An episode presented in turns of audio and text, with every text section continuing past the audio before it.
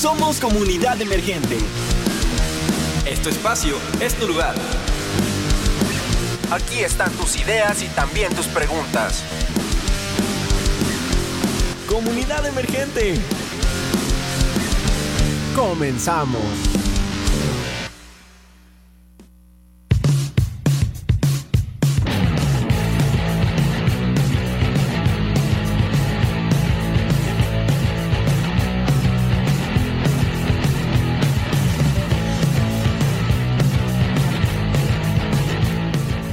¿Qué tal? ¿Qué tal? ¿Cómo están? Sean todos bienvenidos este jueves, este bellísimo jueves a toda la comunidad universitaria y no tan universitaria que nos escuchan como siempre aquí en Radio Más. Están en su programa Comunidad Emergente. Este programa tan bello, tan hermoso, tan suculento, lleno de energía, ¿no? Lleno de de poder radial. No, poder radial suena un poco radioactivo. Mejor solo diría poder radiofónico. Poder, poder emergente. Digo, Así es, perfectamente. Y pues bueno, recordamos que Comunidad Emergente, este programa es eh, de universitarios para universitarios. En general para la comunidad estudiantil que se inicializa en Jalapa, que se inicializa como en este ámbito de, de ¿cómo decirlo? Eh, comunicación, no sé, no sé cómo decirlo, este, para darle como poder voz a los jóvenes. Y bueno, estamos aquí como siempre con Oscar y Aarón. Y pues hablando un poquito de que estamos en la universidad, Oscar, platícanos cómo te va en la carrera. Muy bien, muy bien. Ahorita ando en exámenes, entonces la, situación ha estado un poco complicada en cuestión de, de estudiar. Pero muy padre, la verdad que me gusta comunicar, me gusta mi carrera y la voy pasando muy bien. Perfecto. ¿Te has ¿Cuándo ha sido lo más tarde que te has desvelado? Así, di una hora. Aso, yo creo que a las tres y media, ¿eh? ¿Tres y media? Tres y media de la mañana ha sido lo más loco. Sí. Ok, ¿y cuál es el examen más difícil? Mm, hasta ahora es uno que se llama Introducción a la Comunicación. Ah, ok. Donde veo más como modelos este, de comunicación ah, y es más la teoría. Súper teórico todo. Súper teórico. Súper teórico. no puede ser. El Marx de la comunicación. El Marx de la comunicación. Literalmente, sí. y bueno, pues también estamos aquí con Aarón. Aarón, platícanos, por favor. ¿Cómo te va leyendo mentes en tu carrera? Pues todavía no llego a ese punto, pero ya estuvimos analizando acá las personas que son partícipes de comunidad emergente, ya estuvimos ahí platicando con ellas un poquito, pues la verdad es que me va muy bien. Psicología es una carrera que a mi gusto, bueno, en mis capacidades, mis necesidades es muy noble. Entonces también estoy aprendiendo muchísimo. Justo hoy tuve examen de lógica y siento yo que me fue bien, ¿eh? Porque la verdad es que andaba yo No, la, misión pasada lo, de, lo debiste haber visto, ¿eh? Mi, Mauricio se sacó unos datos psicológicos bien interesantes. Escuché, escuché parte del programa. Escuché una parte en la que le preguntaron, creo que a Oscar, de su vida amorosa. Creo que en el peor momento posible. No, en el peor momento porque eh, habíamos dicho, ya no está em, en pie la oferta, pero 50 mensajes y Oscar dejaba de ser soltero. ¿eh? Ah. ya no está. a, ver, aclaro, ya no está. Claro, ya. ah, dice Balam que sí. ¿Qué pasó? ¿Qué pasó? No, está diciendo, ¿eh? Me, está diciendo. Me han hecho comprometerme a cosas que no quiero cumplir, pero. Ya, una boda y todo, ¿eh? Una boda y todo. Así que se iba a casar aquí, de hecho. Y pues bueno, tú, Mao, que eres la persona que nos está preguntando a ti cómo te va. ¿Cómo te va? Ay, bueno, pues eh, como muchos de ustedes sabrán, eh, a mí me está yendo muy bien. Ah, no, no es cierto. La mayoría de personas pues que siguen comunidad emergente no están tan al tanto de nosotros personalmente. Pero pues en mi caso, este, eh, recientemente también estoy en exámenes, ya es finales de parcial. Para los que no sepan, yo estoy estudiando cine. Entonces, evidentemente, pues más que nada es este un hábito más práctico que teórico. Si bien si ves teoría todo el tiempo, tienes que estar planeando rodajes, tienes que estar ayudándole a todos tus compañeros, tampoco es que puedas estar así. Y pues siempre es muy interesante ver cómo esa perspectiva del cine, de cómo este, pues en México sí existe cine, por más que mucha gente lo quiera ocultar o quiera decir, no, es que las películas que salen en cine son terribles. Claro que hay un lado en el cine mexicano que no solo es bueno, sino que es excelente, que, que habla por la cultura de México. Y el día de hoy, hablando precisamente de cine mexicano, de cultura y de creación, está aquí con nosotros, damas y caballeros, el Cine Toker yo creo, así, sí, así se le puede llamar. Yo les digo cinetokers, güey, porque literal son TikTokers de cine. Con nosotros, el que para mí es, yo creo, de los más influyentes. Damas y caballeros, Juanpa Brenis está con nosotros. Muchas gracias, muchas gracias. Ay, se siente bien raro escuchar mi voz mientras estoy hablando. sí, nunca lo había hecho. Sí, y, bienvenido. bienvenido, primero bienvenido. Bienvenido al club, bienvenido al club. ¿Qué, ¿Qué tal te parece esta cabina? ¿Alguna vez ya habías estado en radio, algo similar? Alguna vez, eh, pero no, digo, no estando ya en la, cabina. Y de verdad me, estoy muy, muy impresionado. Ya había venido aquí a, RTV, pero no había entrado bien, como que. Ah, claro. Pues por esta, acá. esta es tu casa. Sí, Cuando quieras venir. ya. Aquí, de hecho, ya trae sus maletas. JP se va a mudar Sí, con sí, nosotros sí, el día de JP hoy. se va a quedar JP se va a quedar aquí a dormir. No, no es cierto. Pues sí, está aquí con nosotros JP. Y pues nada, primero que nada, muchas gracias por estar con nosotros en el programa, por darle este espacio al cine, a la radio y a los jóvenes universitarios que quieren crear, que quieren ser artistas.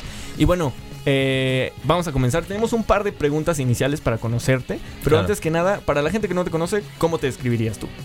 Ah, no, empiezas con preguntas muy difíciles. Eh, Presenta lo que la haces. más difícil, ¿no? Presenta lo que haces. que Eh, esté pues, eh, mira, yo empecé, no empecé como que creando contenido en sí. Yo, bueno, o- ocasionalmente lo hacía, pero no profesionalmente. Claro. Eh, yo empecé porque en preparatoria, a la par de mis eh, compañeros, empezamos un proyecto que era un largometraje. eh, un Ujú. largometraje bien formal. Sí. Para, la gente que no sabe allá afuera que es un largometraje, es una película. Una Una película. película, sí. Una película de duración de hora y media. Ok. Eh, obviamente para eso no, no teníamos dónde, dónde hacerlo, o sea, no teníamos colchoncito ni nada. Sí. Entonces, eh, algo que hicimos fue una campaña de recaudación de fondos que se le conoce como crowdfunding, Ah, ok. en la cual tú invitas a gente a sumarse al proyecto a cambio de eh, aparecer en los créditos o, o alguna que otra recompensa. Claro, claro. Eh, afortunadamente, eh, la campaña se hizo algo viral. Digo, no, no digo que, que explotó en internet, ¿no? claro. pero sí tuvo un alcance muy grande, como un, un millón de vistas, un Wow, video. sí, sí, eso, eso para eso sí es, Sí, sí es algo, ¿no? sí. eh. Sí, sí, tu- sí tuvo un, un buen alcance. Eh, logramos recaudar cerca de 90 mil pesos. Ah, que digo, bien. no fue todo el presupuesto final de la película, pero sí Ujú. fue un... Para iniciar, ¿no? Para Claro. iniciar, sí, No, pues, fue, sí fue lo que alivianó los primeros 20 días de rodaje. Ok. Eh, ya después, ahí, Ya después estoy. Vimos cómo le hicimos.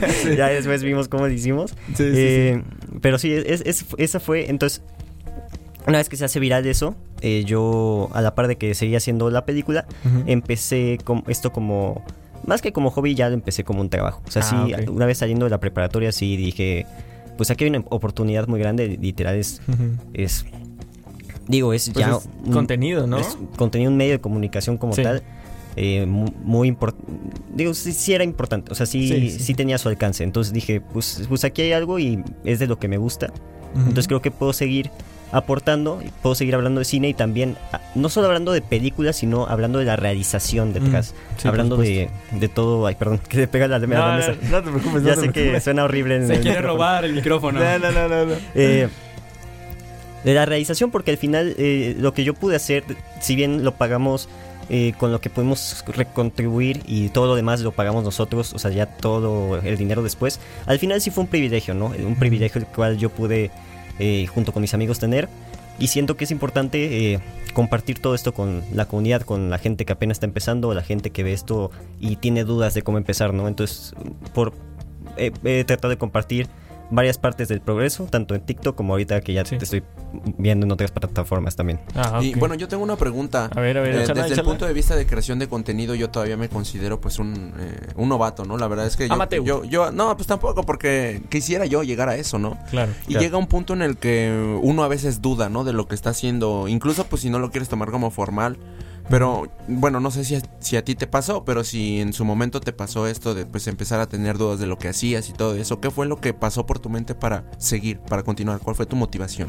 No, claro, en, todo- en todos los momentos, de hecho, es algo que es- paso todos los días, todos los momentos, porque al final, eh, bueno, algo que, que a mí me, me, me, me atormenta mucho es el hecho de que sí, o sea, sí estoy chavito y todo, pero pues al final tengo un alcance y ese alcance pues es una responsabilidad social y, o sea, es una responsabilidad. Entonces, algo que me atormenta mucho es eh, la calidad de lo que estoy diciendo, la forma en la que lo estoy diciendo, dar a enten- a entender bien mi mensaje.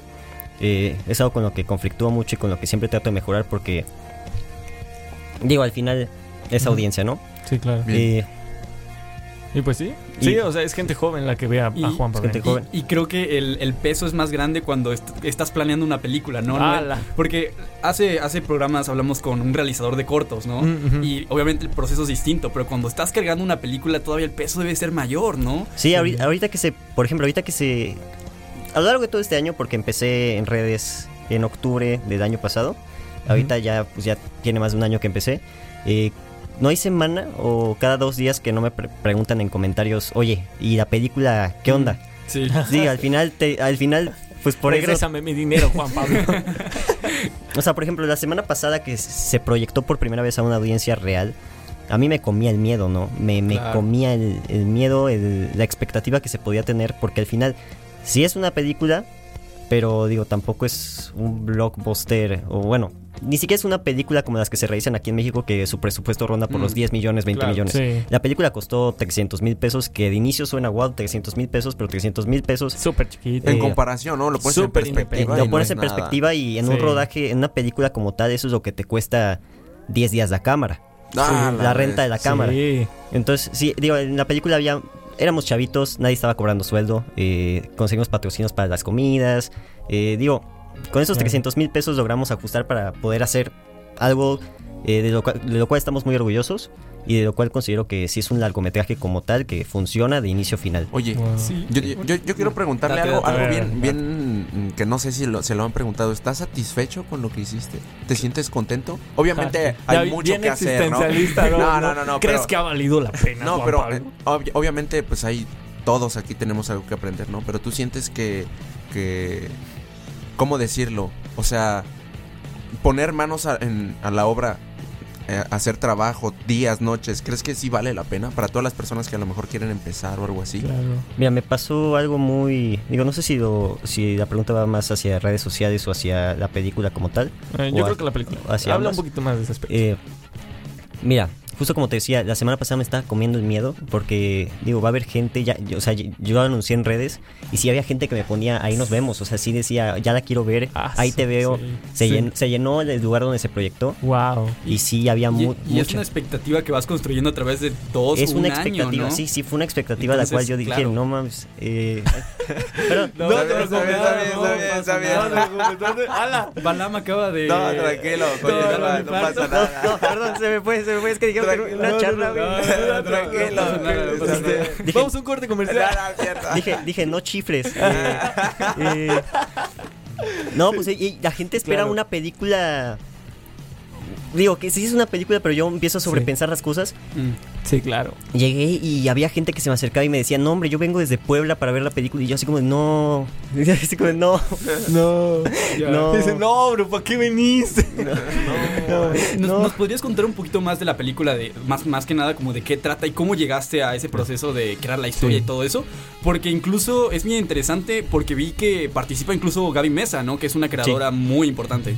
Pero cabe destacar antes, para todo el público que nos está escuchando en este momento, la película que hizo Juanpa se llama Mi Ópera Prima.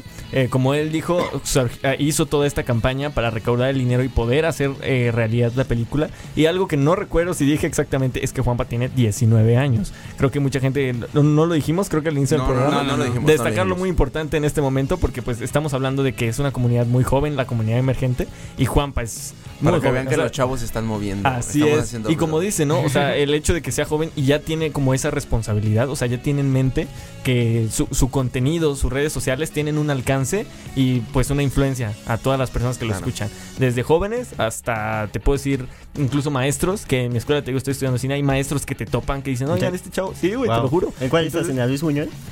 Sí. Estoy en la... Doxeado. Doxeado. No, no te preocupes. Ese- No, no, no te preocupes. Oiga, oye, este es el programa más cancelable que hemos tenido. No, no, no. No, está bien. No, no, no, tranquila, no, no te preocupes. Sí, precisamente este, ahí. Y tengo maestros que topan tus videos que dicen, ah, ese chavo sí es el que recomienda películas, sí es el que habla de tal. Entonces, evidentemente, pues es personas que este que lo, que lo ubican. Entonces, este, pues sí, o sea, que tengas ese alcance es impresionante. Ahora sí, regresando a la pregunta que te Sí, hizo Oscar, eh, el proceso creativo. sí, ¿cuál fue el proceso para crear ópera prima? ¿De qué trata? Este, más o menos cómo fue. Ok. Eh, fíjate, la película eh, se llama Mi ópera prima porque es de unos. O sea, si bien es mi ópera prima, como tal, mía y de nosotros, de todos los que la realizamos, la película habla acerca de un grupo de dos chicos eh, un poquito ex- excluidos de, de su. Son de preparatoria. Y ellos dos no se topan, no se conocen, pero se juntan para poder hacer una película. O sea, ellos dentro Mm. de la historia hacen una película. Ah, ok. Y Mm. Es muy interesante porque tiene ciertos elementos meta, como, le- como se le conoce hoy, Claro. de, de nuestro círculo social, de nuestra relación, de, nuestra, de nuestros días de preparatoria, de todo lo que hicimos. Eh, digo, es una película que es muy personal para nosotros, por eso también a veces muchos me preguntan, oye, no debiste a, a lo mejor haberte esperado un poco más para haberla hecho, unos años más.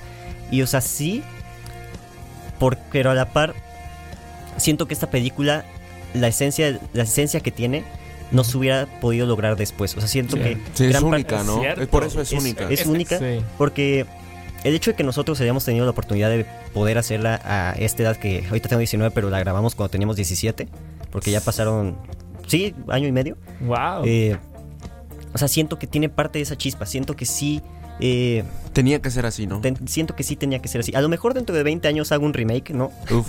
Eh, que eso también estaría interesante. mi ópera pero- prima, el regreso de los Mi ópera última ya, Mi ópera última. Mi última ópera. Pero sí siento que gran parte de... eh, no sé, es muy simbólico para mí que se haya podido hacer. eh, con esos elementos, eh, con esta gente detrás y, y en, este, en este aspecto. Claro, y para la gente que no sepa allá afuera, eh, la expresión eh, ópera prima se utiliza eh, regularmente en el mundo del cine para referirse a la primer película de un director, cuando apenas está debutando. Puede que ya haya escrito guiones y que ya haya hecho mil cosas, pero cuando ya es su primera película Cuando ya dirigida aparece en la 100% pantalla, por él, ¿no? ya eso se le denomina como ópera prima. Entonces, sea, la ajá. película de Juan Pabrenis es su ópera prima, pero la película también se llama Mi ópera Es prima. Todo una... un significado, meta, un es me- es el significado. sí, no, no, sí, sí. Muy Sí, bien, sí, sí. muy bien. Que yo tengo que decir que yo salgo en la película, ¿eh? Fui, fui un ¿Sí? extra. Fui un extra, en serio. Fui, Wow. fui, fui a la grabación. Eliminen esa escena. Quítenla, por favor. No, no, Juanpa, no me hagas eso. Este. no, en, hay una escena de fútbol Ok, en la que necesitaban extras para la, Las este, gradas. Sí, las gradas que gritaban y todo. Ahí, ahí yo, yo estaba ahí, yo qué estaba ahí. bueno, qué bueno, qué bueno que me dices que es ahí porque esa escena no se eliminó. Eh, Ah. Porque si hay escenas que sí se eliminaron, o sea, si hay escenas que ¿De sí... verdad? ¿Aproximadamente cuántas? aproximadamente como... Mira, esto ustedes no sé si ya lo saben, pero hemos tenido varios... Al ser una producción pequeña hemos tenido varios contratiempos o varias cosas que, que van surgiendo por el camino. Una de ellas fue que, que alguien encargado de, del sonido nos perdió slash robó unos audios. Entonces sí hubo varias escenas que tuvimos que regrabar. Varias escenas que tuvimos que regrabar por eso, otras por continuidad, otras al final fueron como... Digo, no- al final no son, no son tantas para lo que estoy diciendo, pero sí fueron como 9, 10. Wow. Sí. Bueno, al- bueno, para empezar, que ya haya escenas eliminadas es algo, ¿no? A lo Sí. mejor de estas escenas eliminadas, a mí me gusta ver mucho las escenas eliminadas de Sí. las películas. Sí. Entonces, si es posible que ese material se recupere, que esperemos que sí. Este, pues igual estaría chido. Bueno, siento yo que a la audiencia como yo, que me gusta quedarme hasta los créditos, hasta el final a veces. Estaría bien, no bueno, yo, yo pienso que la gente las viera, ¿no? Porque también Claro. es parte del proceso. Y eso hace que la gente conecte, ¿no? Más con, con las personas que están trabajando ahí. Sí, es muy interesante porque, o sea, hay escenas eliminadas que no son del todo eliminadas. O sea, no, no es Lost Media como se dice por ahí. O sea, Ajá, que no está perdido del todo. O sea, hay- está perdido el audio o un plano o algo así. Sí. pero existen, ¿no? Existen y ahí están. Y es muy interesante ver porque son escenas que se grabaron en, en Semana Santa de 2022 Sí. y en Semana Santa de este año hicimos las regrabaciones. Entonces hay un año de diferencia, ¿no? Entonces contrastas es- la misma escena que, que se grabó al inicio y que se perdió un archivo u otro y ya no se puede usar por X o por Y con la que se grabó ahorita y pues hay diferencias y si notas a lo mejor una progresión o algo diferente a como lo hicimos hace un año que va de la mano de lo que hemos aprendido, todo lo que hemos Claro. aprendido, porque eh, Creo que por ahí también había visto que incluso había saltado eh, que quería que estabas buscando una blusa Sí, porque no. no, la Ah, habían Ah, encontrado. la historia de la blusa está bien sí, loca. por ejemplo, ese video también se hizo viral, o sea, tiene como 300 mil, no, como 200 mil likes. Eh, Explica, explica lo de la blusa. A ver, la, Sí, la- la- la contexto. gente, aquí vamos a empezar con la sección Chismecito. curiosidades, Sí. chismecito Eh, de mi ópera prima. esas son las cosas que te digo que fueron varios factores que suceden en producciones así, que uno no- que en una producción así no suceden estas cosas porque pues, hay gente encargada de eso y, y, Sí. y si no hay una cosa la tienen repetidas 10 veces, ¿no? Eh, aquí teníamos una blusa de una secuencia de las que nos perdieron que teníamos que regrabar ahorita. Y, y resulta ser que, que como tres días antes de rodaje, ah, como, como cuatro días antes de rodaje no estaba la blusa. No. Eh, nos mandaron la ropa, pero no estaba la blusa. Y era una blusa muy importante porque salía como en cinco secuencias. Ah, su- Eh, Tenía que salir. Tenía que salir, o sea, tenía que salir y ya salían otras secuencias, entonces no podíamos poner a la protagonista otra, otra camisa. otra camisa. Era una camisa muy específica y, y era una tienda de ropa de esas como, eh, no sé puedo decir marcas. Sí, eh, claro, adelante, Shane, adelante, o sea, como adelante. Shane que, que sacan mil productos por temporada y luego todos esos pues, a la basura y siguen haciendo ropa a mayoreo, ¿no? ala. Entonces dijimos, no, o sea, no, y entre nos- nuestros conocidos nadie, nada, nadie la tenía. Y dije, no, pues esto no puede ser así. Entonces yo, como último recurso, eh, digo, para esto ya había pasado un año desde que empecé, bueno, como seis meses desde que pasó el video que se hizo viral, luego empecé a subir contenido. Ya para este tiempo yo ya tenía como 700 mil seguidores en TikTok. Entonces dije, pues, ¿sabes qué? Pues ya cosecharlo. lo- Para esto me hice TikToker, ¿no? Hora de usar la influencia.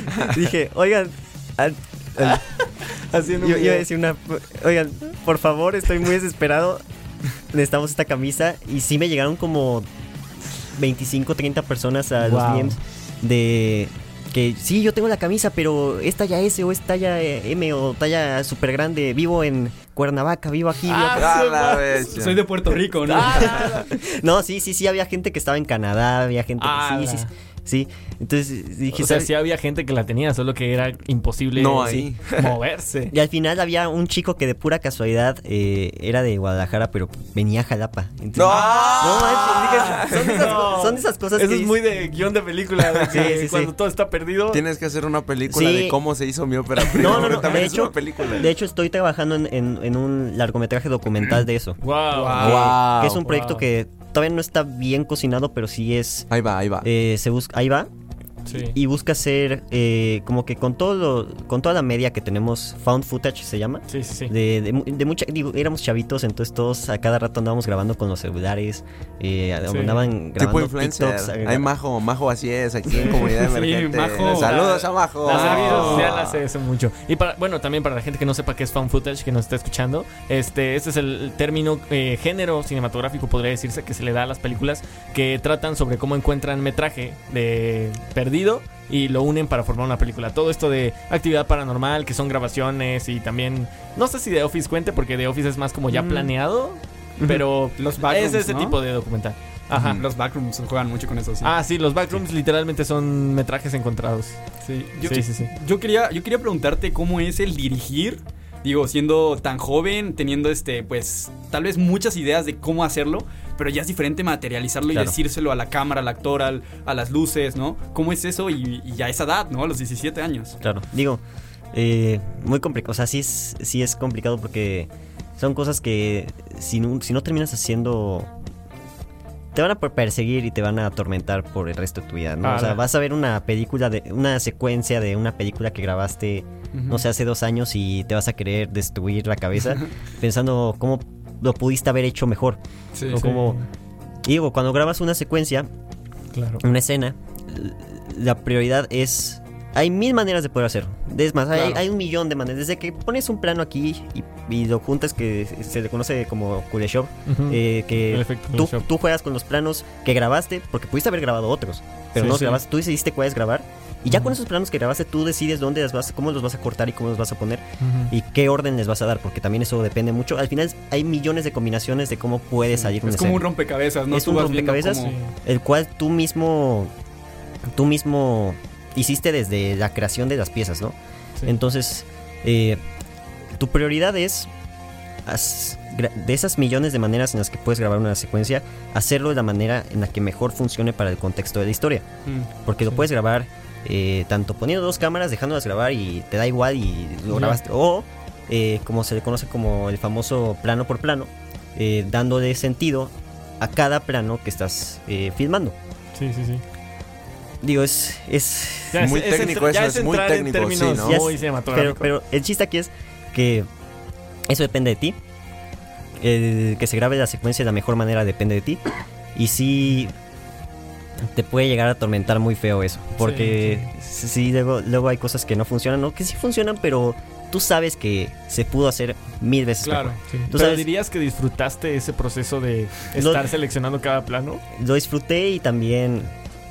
Eh, Lo detestaste en cierta forma no también. lo detesté, pero sí. Te cansabas. me cansaba, Claro. me, me atormentaba mucho, como Sí, te digo. Sí. claro. Es que Sí. cuando son proyectos chiquitos, supongo que tú tienes que estar en todo, Sí. ¿no? Tienes que estar tanto viendo la cámara, el actor, que no desayunó esta persona, que los extras ya les dio calor, Sí, sí, sí. este, que se descompuso la camioneta, todo eso, ¿verdad? O Sí, sea, que, lo que faltaba la blusa. Está metiendo. Ah, Sí, cuando son proyectos pequeños, pero aquí estamos hablando de un proyecto pequeño que, digo, a diferencia de un cortometraje que tienes 3, 4, 5 secuencias. Sí. Aquí eran 95. Ah, Entonces, su- entonces ca- para cada una tenías que buscar sus planos, ver cómo funcionaba mejor. Digo, si era una cosa... Y, y, por ejemplo, ahorita que fue fueron las regrabaciones, que fue una semana de regrabaciones, fueron 7 días enteros de, de 12 horas. Ala. Por ejemplo, mi productora, que era la que checaba muchas cosas como eso de, de ya desayunaron, ya el combustible, que no sé qué, estaba en España. Entonces, sí, No. sí, entonces fueron, fue una semana, de las semanas más difíciles de mi vida.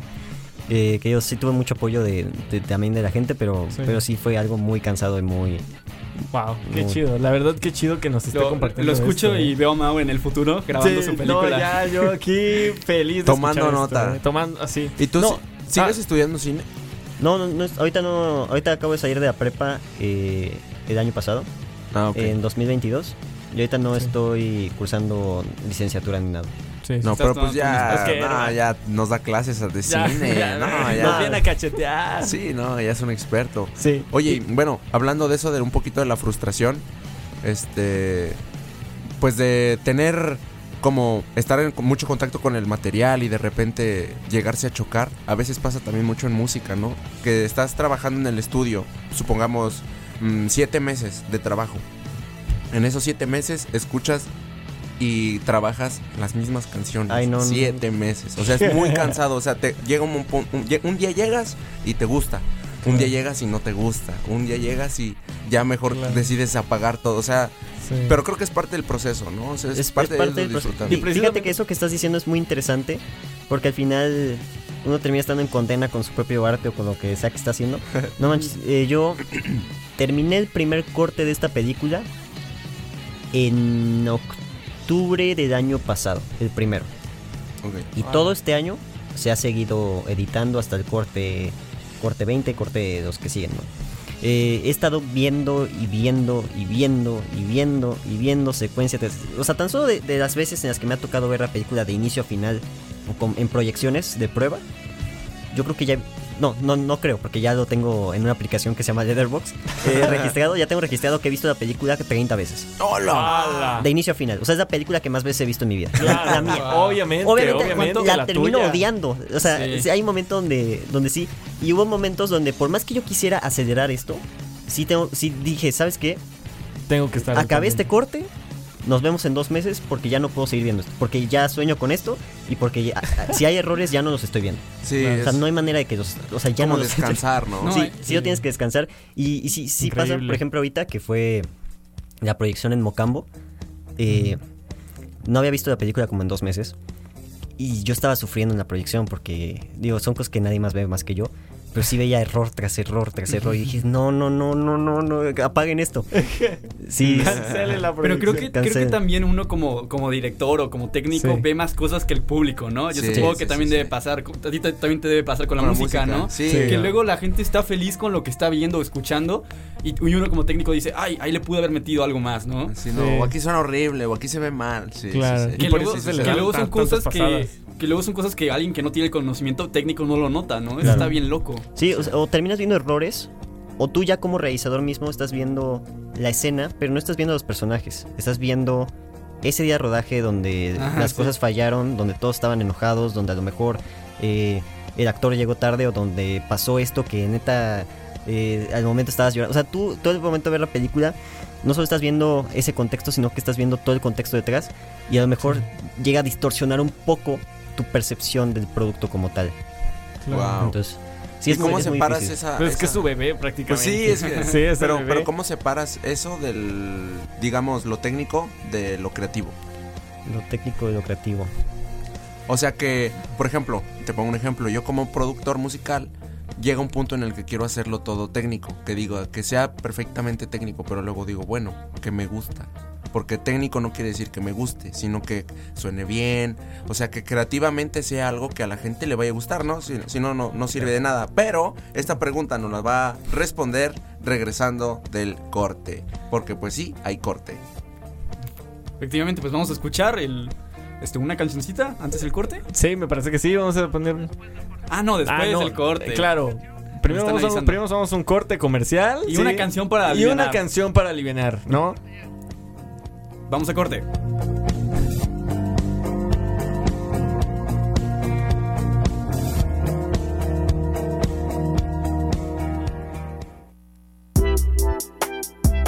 ¿Quieres ser parte de la comunidad? Escríbenos en redes sociales o mándanos un WhatsApp al 2288 423507.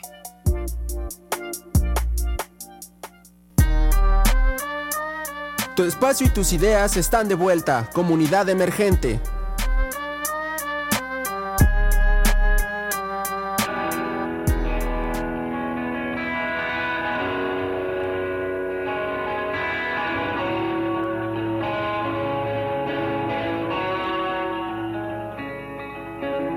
Freaking out on the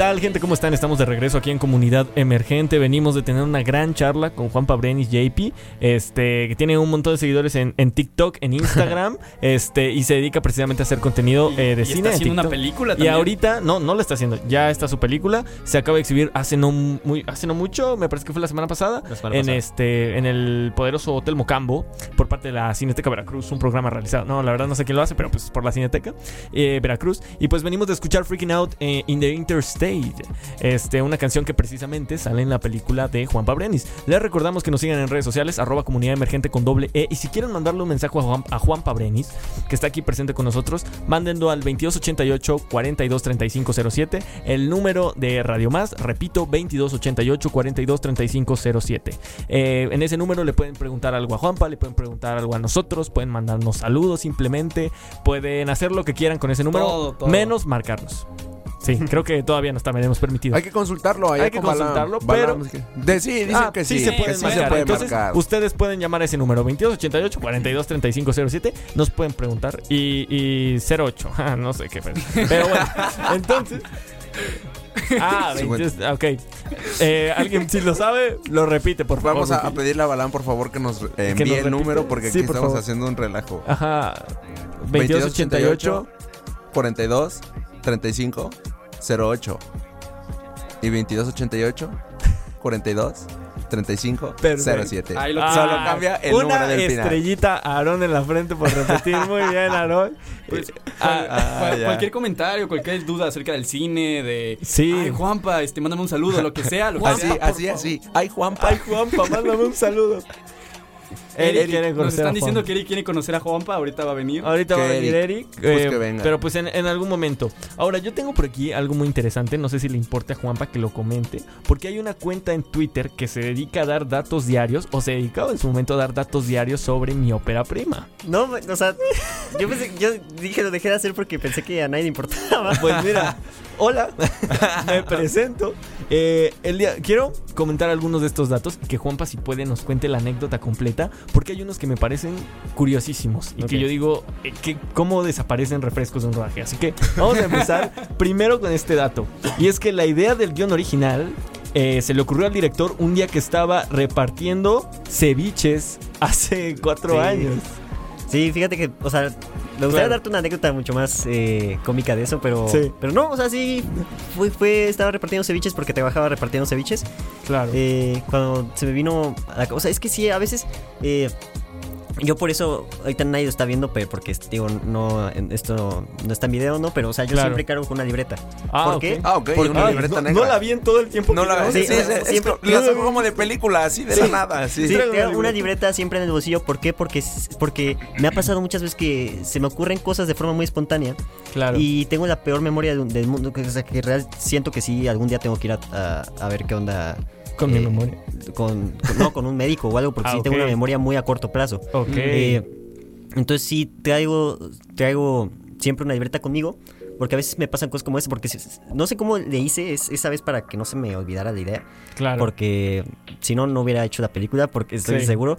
Porque se me han ocurrido un montón de cosas así que luego ya cuando me pongo a pensar digo, ¿qué está? ¿Qué? Y sí, tengo una memoria muy mala. Claro. Y, y eso me ayudó mucho pues, desde, desde que empecé a tener la libreta. eh, A todos porque a todos lados, porque sí, sí han habido muchas cosas. Y digo, es diferente tenerlo en papel a, no sé, anotarlo en el celular, ¿no? lados. Claro, por Como que está más tangible. Ok. Eh, ¿Dirías que tienes ya como una colección de libretitas? ¿O Eh, esta es tengo dos apenas, tengo dos. apenas tienes dos. Tranquilo, Mau, tranquilo. Y- y- No, pues claro. ¿Te imaginas? Me llamo Juan Pabre. No, pero eh, eh, y eso es lo más loco de la creatividad que a mí me, me- siempre me ha pantallado. Cómo llegan momentos raros, ¿no? Sí. Luego te estás bañando y ah, qué, no, qué cuando, idea. En el cuando me, ocio, cuando me en el estoy bañando me llegan las mejores. Sí. Sí, ¿verdad? cuando estoy bañando. Sí, sí, sí, Claro, en el baño. claro. Deberías bañarte ahí con una nota de voz y decir, se me acaba de ocurrir. que-". claro. Sí, o sea, de hecho, yo- algo que dice Juanpa en, en sus videos en algún momento es que las ideas son a prueba de balas, ¿no? Sí. Exacto. Entonces, tomándose en cuenta, gente que nos está escuchando, recuerden eso. Las ideas son a prueba de balas. Lleven una libreta con ustedes siempre. Sí, siempre. Sí, siempre. sí, sí, Siempre, eso es un muy buen consejo. A lo mejor nos dicen, ay, no manches. Pero sí, sí, sí. Sí, es de las mejores Yo- cosas que he hecho. Yo creo que Mako Jackson sí, alguna vez ahí está haciendo el baño o comiendo. lo Yo que creo sea. que sí se le ocurrió algo, ¿no? Yo creo que es posible. Yo creo que ahí nació Billie Jean. Sí. No, no. Ok. Vamos acá ahora con otro dato que dice más del 65% de la película se grabó en un colegio y el resto de locaciones de la ciudad de Jalapa, Veracruz. Creo que fue más 65 o 70, no sé. Ok. Pero justo eso es como de esas cosas que hicieron posible la película, ¿no? Sí. Porque eh, nosotros tenemos dos presupuestos de la película, que uno es el presupuesto real de lo que se, sí se gastó, que son los 300 mil y tantos, Ajá. los 350 mil pesos. Y otro es el presupuesto de qué hubiéramos, cuánto hubiera costado la película si sí hubiéramos pagado todo, que es el Claro. presupuesto contando ya las aportaciones en especie. Sí. Eh, que ahí está la cámara, si hubiéramos pagado salarios. Dentro de eso está la locación, que hicimos como que un cálculo de cuánto nos hubiéramos cuánto nos Ajá. hubiera costado. Todo en Y general. sí, sí era como un millón de pesos, millón y medio. Que ey, sigue siendo poco. Sí, sigue, siendo, poco, para una película Eh, independiente. tuvimos la fortuna de que la escuela nos pudo prestar sus instalaciones, que ahí ya fue un parote porque teníamos la libertad total de hacer los rodajes cuando quisiéramos, el- no el tiempo que quisiéramos, pero sí, eh, era flexible, ¿no? Claro. Entonces son de- ese tipo de cosas que pudieron hacer posible la película. Wow, eso me parece En esas gradas yo me senté, en esas gradas. Ay, ay. estuve ahí Yo- gritando. Yo creo que va a salir como un pixel ahí y nada más en Es la esquinita, posible, ¿no? ¿eh? es Un posible. NPC, loca. Haciendo así. Sí, sí, sí. No, sí se ven, sí se ven. Sí, Digo, sí también tienes que ver la copia en Blu-ray. O sea, si lo ves en Cuevana, a lo Ah, mejor no, no vas a hacer. no, no va a salir mucho. En Cuevana. ok, vamos con el otro dato Vamos que dice. otro dato, mi Mau. Después de grabar un largometraje donde la mitad de la película ocurre en exteriores, podemos confirmar que Jalapa, ciudad donde el clima cambia cada minuto, es de los peores lugares para hacerlo. La neta, aquí le doy el super punto, Juan Pobrenis. Sí, Ah, sí. en la Vaya mañana, dato perturbador. Perturbador. En la mañana hacía un buen de calor. Ahorita Sí. en la tarde se vino ya la neblina y no tarda en llover, se los puedo asegurar. Jalapa para grabar una película donde la mayoría es en exterior está muy perro. Que tuvimos mucha suerte, o sea, no hubo un día que nos haya llovido. O un- bueno, sí hubo un día que nos llovió, pero, o sea, de los casi 30 días que fueron de rodaje tuvimos Sí. mucha suerte. Qué bueno. Eh, digo, también ayuda mucho que la escuela está en el Rencero, donde ahí Mm. está más despejado. Sí, Pero sí, sí en Jalapa, las locaciones que fueron aquí en Jalapa, sí las sufrimos. Sí. O sea, sí, Mazo. desde preproducción, porque uno, uno dice, no, si es que el sol va a estar aquí y eso va a hacer que mi, que mi Golden Hour haga que el plano se vea im- impresionante y eso va a ayudar mucho a la propuesta porque no sé qué, y llegas, está nublado. Sí, Ah, ya. no, No, es y- tu propuesta de caño. Y además Es no tiene las luces que tendría una producción Sí, enorme. claro. no tienes una, una lámpara gigante como para simular esa luz que no tienes, ¿no? Sí, Entonces, totalmente. Sí, dependes mucho de, de la mejor y Claro. también la mejor fuente de iluminación. Como muchos dicen que es la mejor fuente de iluminación El sol. de- del mundo que es el sol, pero al mismo tiempo no tienes control sobre ella. Puedes, puedes eh, eh, hacer muchos trucos eh, tú también para tratar de sacarle el Sí, mayor claro. provecho, pero pero sí dependes mucho del sol. Sí, entonces sí. Y en Jalapa, donde nubla No. un minuto y luego al siguiente está soleado y luego llueve, es muy difícil. No, sí. ¿Qué, qué crees, Mau? Nos acaban de llegar Sí. algunos mensajitos. A Bueno, ver, dos, échalos, dos. échalos, échalos antes del Eh, siguiente dato. Nos dicen, saludos a Juanpa, los quiero mucho, comunidad emergente, nos mandan. Ah, Muchos saludos, muchos saludos. Igual también, eh, Enrique Ra nos comenta, este... Te admiro. Enrique, mi poderoso Enrique Ra, Enrique. Enrique Ra nos Enrique. acaba de comentar. Mi Enrique. Te admiro mucho, Juanpa. Qué bueno que estás empezan- empezando a hacer estos proyectos. Muchísimas Wow. gracias, Enrique. Ah, bien. Ah, wow, no, hombre, dijo su nombre. Ya, realizado Enrique para siempre. Pues sí, precisamente, eh, para la gente que igual que desconoce, pues en este caso hablamos de cine independiente. ¿A qué nos referimos? A qué es cine que se está haciendo con lo que tienes, con lo que puedes Se hace- y con lo que tienes a Como tus dice, manos. ahora sí que se hizo lo que se pudo con Sí. lo que se tuvo. Sí. Como- también, Tres pesos y un bolillo. Ah, exacto, decir, Eso. eso iba a decir, con tres pesos y un bolillo. Ah, estamos hablando de eso. Las producciones grandes tienen el chance de permitirse pagar un Dos foco bolillos. enorme, dos bolillos y seis pesos, no. Tienen la, la posibilidad de pagarse luces exorbitantes, sets alucinantes, cerrar calles. En este caso estamos hablando de que pues obviamente es, es trabajar con lo que tienes a las manos, ¿no? Y sabes qué, Eh, a veces de eso, a veces mucho de eso no termina, por ejemplo, aquí en México, que a veces te pueden dar, a lo mejor sacaste un, un- por ejemplo, está eh, los subsidios, ¿no? Sí. En México, que es, está el Fidecine, bueno, estaba el, el ex, ex Fidecine, El ¿no? ex- Pero ahorita también ahí siguen habiendo en paz subsidios. descanse. Eh, La- don- donde sí te dan presupuestos, y que digo, no multimillonarios como los de Hollywood, pero sí te dan presupuestos para poder llevar una producción como debería de llevarse, ¿no? Y a veces mucho de eso no importa, sí, porque se termina haciendo la película y no la termina viendo nadie. sí. Mm. Entonces, eh, una peli bueno, si no se ve, a veces, pues, o sea, si no se ve, si no se habla de ella, a veces Sí. ni termina, se le puede decir que no existe, Claro. de cierta Sí. forma, porque al final no hay espectadores, ¿no? Eh, por ejemplo, en el anuario estadístico de mi cine hay películas que tienen espectadores de 7. Sí. No, Siete espectadores. no Sí, me me ha digas tocado. eso. Hay películas que tienen 3 espectadores, 7 espectadores. y no, no estoy hablando de que, ay, sí, esta película. No, o sea, estoy hablando de que un, en un rango considerable de películas que son subsidiadas por el gobierno tienen muy pocos espectadores en salas. Eh, y al final, por ejemplo, no, no es para ponerme en un punto de superioridad, pero sí es para, para, para contrastar porque tan solo ahorita que se proyectó la película en el Mocam, Sí. se llenó.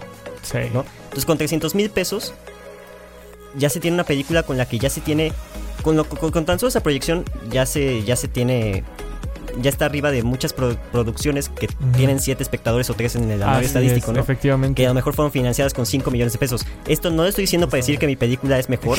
No Claro, estoy, claro, o sea, claro. lo que estoy diciendo aquí es que si algo tuve, si tuve el privilegio de algo fue tener una plataforma que me ayudó tanto a financiar la película como a distribuirla y Sí. que la gente esté enterada que existe, ¿no? Sí, así es. Y, Y ese es el problema que hay en México porque eh, se presume mucho que se hacen 270 películas al año. Justamente. Pero de esas cuántas ven, ¿no? ¿Cuánt- ¿Cuántas sabes tú? Mm, Es más, ¿cuántas ninguna. sé? Yo, yo que me Ninguna, dedico a hablar de cine, yo que me dedico a hablar de cine, ¿de cuántas sé yo? Sí. No, no, no, la, la neta no me acuerdo de 10. No. Mm, Y eso que yo me dedico a hablar de cine. O sea, por ejemplo, el año pasado, ahorita este año como que hubo más remarcables, ¿no? Eh, eso es, es, es un problema muy grande, porque al final no, no importa que se hagan 200, 300, 400 películas si no se van a ver. Claro. Es- Claro. Entonces, eh, yo siento que el problema más grande del cine en México es la exhibición. Y es por eso que La distribución. Creo que cualquier arte, cualquier arte, arte que implique que un público sea la que recibe eso, Sí. tiene el problema de la distribución, ¿no? Pues que en- muchas en veces se, at- todo el se arte, o atasca, sea, ¿no? Ahí se queda y En general, todo, todo medio artístico, para ser artístico, requiere una persona que lo vea, que lo disfrute, Claro. que sea entretenido en el caso del cine. Y sí es muy triste porque creo que también en el mismo anuario habían revelado de cuántas plataformas de streaming de este, tienen contenido mexicano Claro. y la mayoría apenas si tenían un 10% de contenido Sí. solo Y mexicano. luego uno- y el resto era contenido des- gringo. Claro, europeo. Y claro. tan, en- tan solo en streaming, ¿no? Porque en streaming a, a lo mejor también hay muchas, ah, se están abriendo muchas ventanas para que se, se haya más difusión de cine mexicano. En, en- en el cine como tal, no estoy, no me sé el dato al 100%, pero antes de pandemia sí había eh, público viendo cine mexicano en salas, sí era como un 15%. Sí, creo que el 2019 fue el Dos- año top, ¿no? Ajá, creo que entró mucho 2019. varo ese año. Después de la pandemia, te estoy hablando de que hay como 3%, o sea, de asistencia Ah, a cine mexicano. sí. O sea, sí es, sí algo muy, muy, muy... O sea, sí cayó... Que ahorita el cine también está pasando por otra etapa, ya Sí. incluso a las productoras mayores de Hollywood ya está costando. Ya una- uno ya va al cine nomás para macroeventos como lo son o el Barbenheimer, o para ver Avatar en, en 3D, En 3D. o para o Sound of, Free- Sound of Freedom porque te dijeron que tus abuelitas que había que salvar a, había que Ah, salvar a los sí. niños, ¿no? Que, Ah, que justo sí. eso de las películas, también acá nos mandan un mensaje. Eh, nos dicen que está muy interesante la entrevista, que son detalles valiosos, saber cómo funciona una filmación. Y te hacen una pregunta también a ti, Juanpa, este, ¿cuál es tu director favorito de cine y por qué? Fíjate que es mexicano, es mexicano. Oh, eh, mira. Bueno, tengo, ahorita también hay muchos que me, me, me encantan como Paul Thomas Anderson, pero, o sea, me Uf. encanta, pero siento que no me ha adentrado tanto en la filmografía. Eh, me gusta mucho Ruiz Palacios, Alonso Ruiz Palacios. Ah. No. Sí, sí, sí, yo... Oh, una película de policías es. Sí, sí, Es. sí, que juega mucho con... Es que es algo con, con lo, como lo que yo quiero hacer con el documental de, Tenemos, de la película. tenemos dos mensajes. Tenemos dos mensajitos de Carmen, más. de Carmen Maya. A ver, a ver, a ver. Primero que nada, un saludo. Dice el primero, hola comunidad emergente, muy interesante la entrevista. Uno como espectador no conoce tantos detalles. Claro. Ese Es el primero. Y el otro dice, Juanpa está demostrando que sí se puede utilizando recursos existentes, ingenio y creatividad. Muy necesario. Qué bonitos Ah, qué mensajes. bonito. Gracias, Un aplauso gracias. para Juan. para Un aplauso. Muchas gracias. Y bueno, para ya ir cerrando, este, algún mensaje motivacional, así que te pongas ahorita ya este más filosófico. Espera, espera. Yo, yo quiero que antes resuelva lo de los refrescos, por ah, favor. ok, ok, ok, lo de los refrescos. El último. Ya tenía otro, pero, queda que- poco pero tiempo. por favor. Nos queda poco tiempo. Un día desaparecieron 20 refrescos del salón de vestuario y es el misterio más grande de la producción hasta la fecha. No me digas eso. ¿Qué pasó ahí? No se sabe nada. No, me gustaría decirte algo, pero no, no sé. No sé Nada. qué pasó. Eh, Un día llegamos y no habían 20 refrescos. O sea, tenían 20 refrescos, compraron 20 refrescos y En- un día en desaparecieron. un refri y un día llegaron y, y llegaron. Digo que yo no, o sea, yo casi no estaba en vestuario, ¿no? Porque sí andaba muy. Pero Wow. sí, sí, no, no había. No estaban los refrescos. No estaban los refrescos. No, y Me ya. gustaría darte una historia acerca de eso, pero no. No estuvieron los refrescos. Pues yo creo Para que mi eso yo- documental va a ser va a ser qué pasó con los 20 refrescos. Se abre caso. Se abre Se caso. abre caso. Igual Pues era sí. el protagonista, el protagonista se lo robó el actor, tal ¿Te vez. imaginas? Estaba en personaje, era actor de método. Sí. Y dijo, me voy a robar. Los 20 los refrescos. Pues sí, este, como comentaba mi amigo Oscar, ¿algún mensaje motivacional que quieras dejar al público? Antes también te quiero agradecer por estar aquí en Comunidad Emergente, por compartir toda tu experiencia con nosotros. Que nos digas Eh, sus redes. ah, tus también, redes. también. Por sí, favor, cierto. comenta a todas las personas que nos están escuchando tus redes para que te sigan o si ya te conocen, pues ya, pero si Eh, no te conocen. En todas las plataformas, Juanpa, Juanpa.brenis, ahí me pueden Ajá. encontrar. Juanpa.brenis o JP, eh, y como, como suena, Y-E-I-P-I.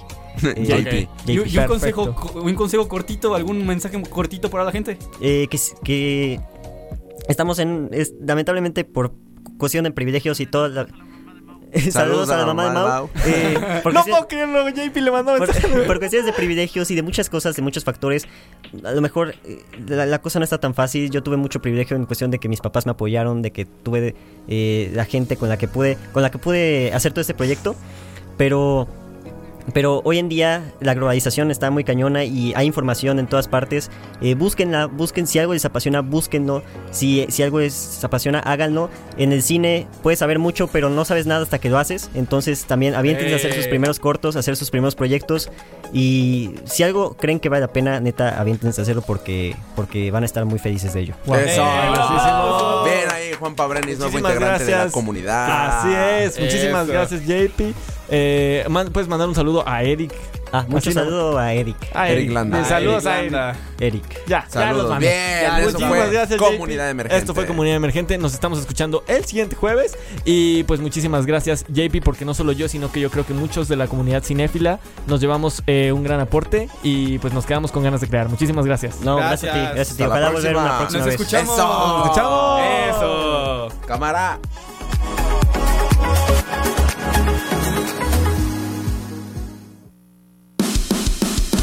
Comunidad emergente. Curiosa, unida y llena de color. Esto fue Comunidad Emergente. Te esperamos en la próxima emisión.